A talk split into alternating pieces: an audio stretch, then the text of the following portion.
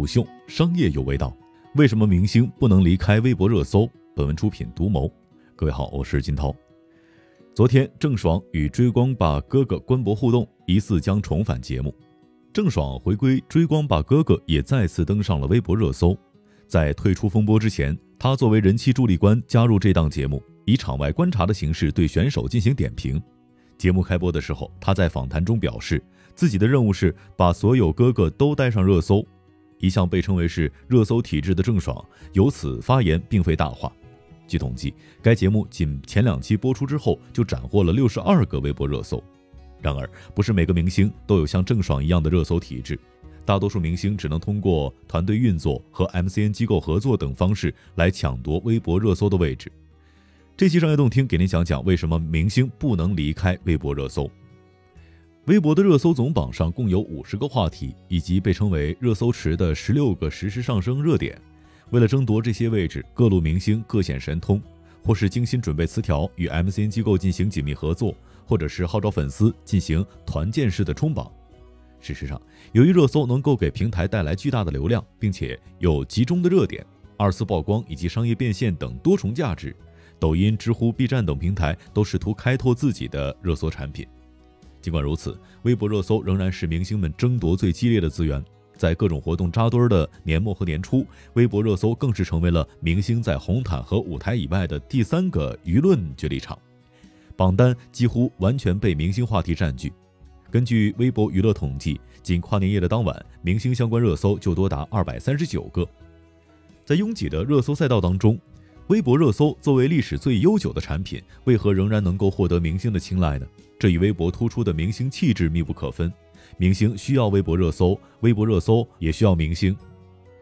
微博热搜可以让明星在公众视野当中保持活跃度，提高曝光率。这一点对于知名度没那么高的明星来说更为重要，因为他们更怕被人遗忘。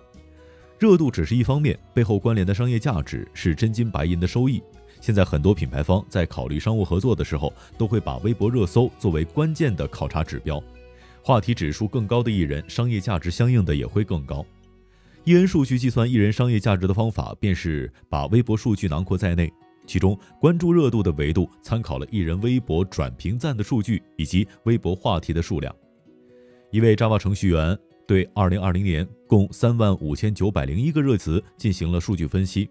在上热搜次数最多的四十个人名当中，明星的比例占到了百分之七十五以上。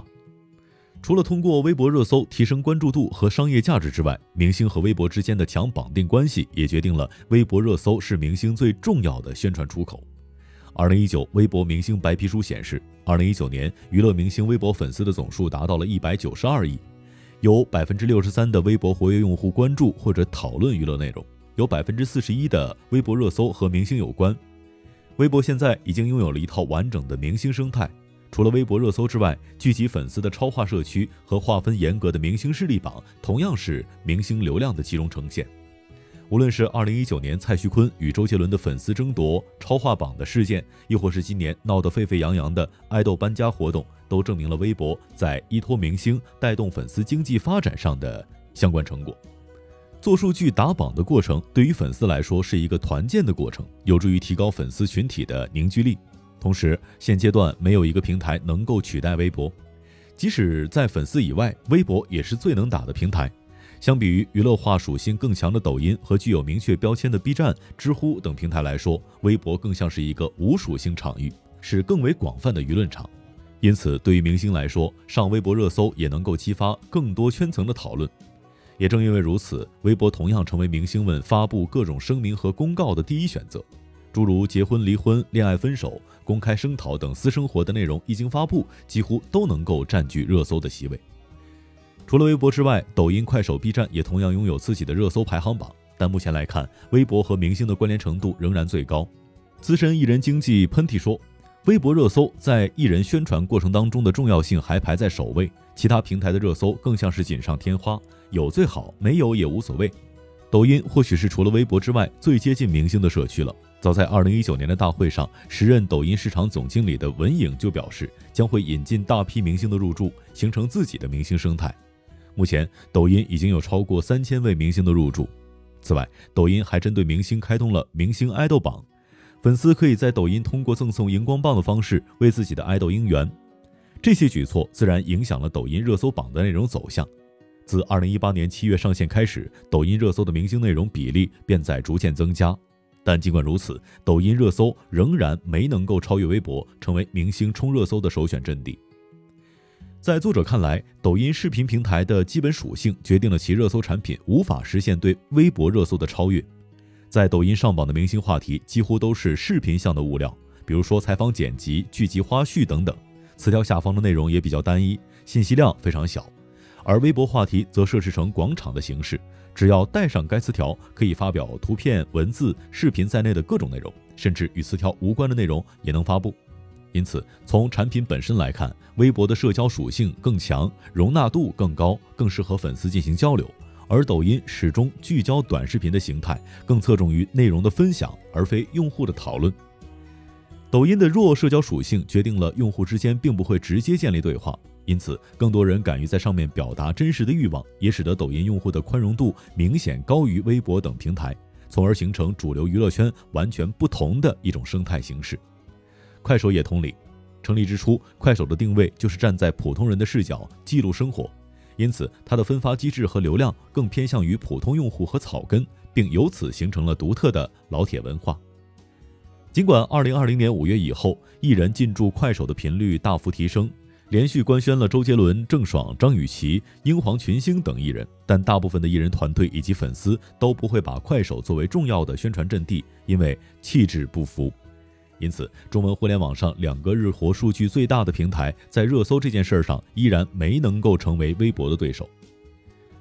除了短视频，同样有着社区属性的 B 站和知乎也有基于各自气质的热搜产品，但就榜单的内容来看，和明星的距离更为遥远。无法与微博热搜相抗衡。尽管微博在过去几年诟病颇多，娱乐至死的帽子尚未摘除，但由于其产品的战略、社区氛围等等原因，依然给了它生长的空间。在这段时间里面，微博热搜依然无可替代，但这个空间也可能是一个不断收窄的时间窗口。热搜商业化的极致和有效内容的稀释，就让微博热搜的权威性和影响力也面临着下降的窘境。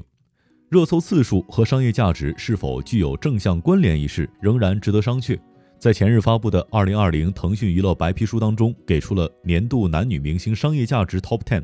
通过与明星上热搜的数量进行对比，发现二者之间并不完全重合，而且女明星的重合度更低，只有杨幂和迪丽热巴两位。此外，微博热搜并非都是积极正面的内容，经常有不可控的负面话题冲上热搜，给明星和粉丝带来极大困扰。去年十二月中旬，微博发起了一年一度的微博之夜投票，但包括李易峰、杨紫、易烊千玺等等明星的后援会都表态不组织粉丝投票，因为有传言称获胜者将在活动现场回顾全年的热搜。尽管这一说法后来被辟谣，但仍然能够感受到粉丝对于负面热搜的不满情绪。去年六月，微博热搜曾经被下线整改，停止运作一周。当时在豆瓣小组发起的投票当中，有超过百分之七十二的人表示对此毫无感觉。评论区有多位网友称，尽管微博热搜仍然是他们获取社会新闻的最佳渠道，但越来越多的明星内容已经让他们是不胜其烦。因此，对于微博而言，和后起之秀们形成威胁相比，如何在热搜榜的商业化和功利性之间找到平衡点，或许才是现阶段所面临的最大的问题。好的，商业洞听是虎嗅推出的一档音频节目，精选虎嗅耐听的文章，分享有洞见的商业故事。我是金涛，下期见。虎嗅，商业有味道。本节目由喜马拉雅、虎嗅网联合制作播出，欢迎下载虎嗅 APP，关注虎嗅公众号，查看音频文字版。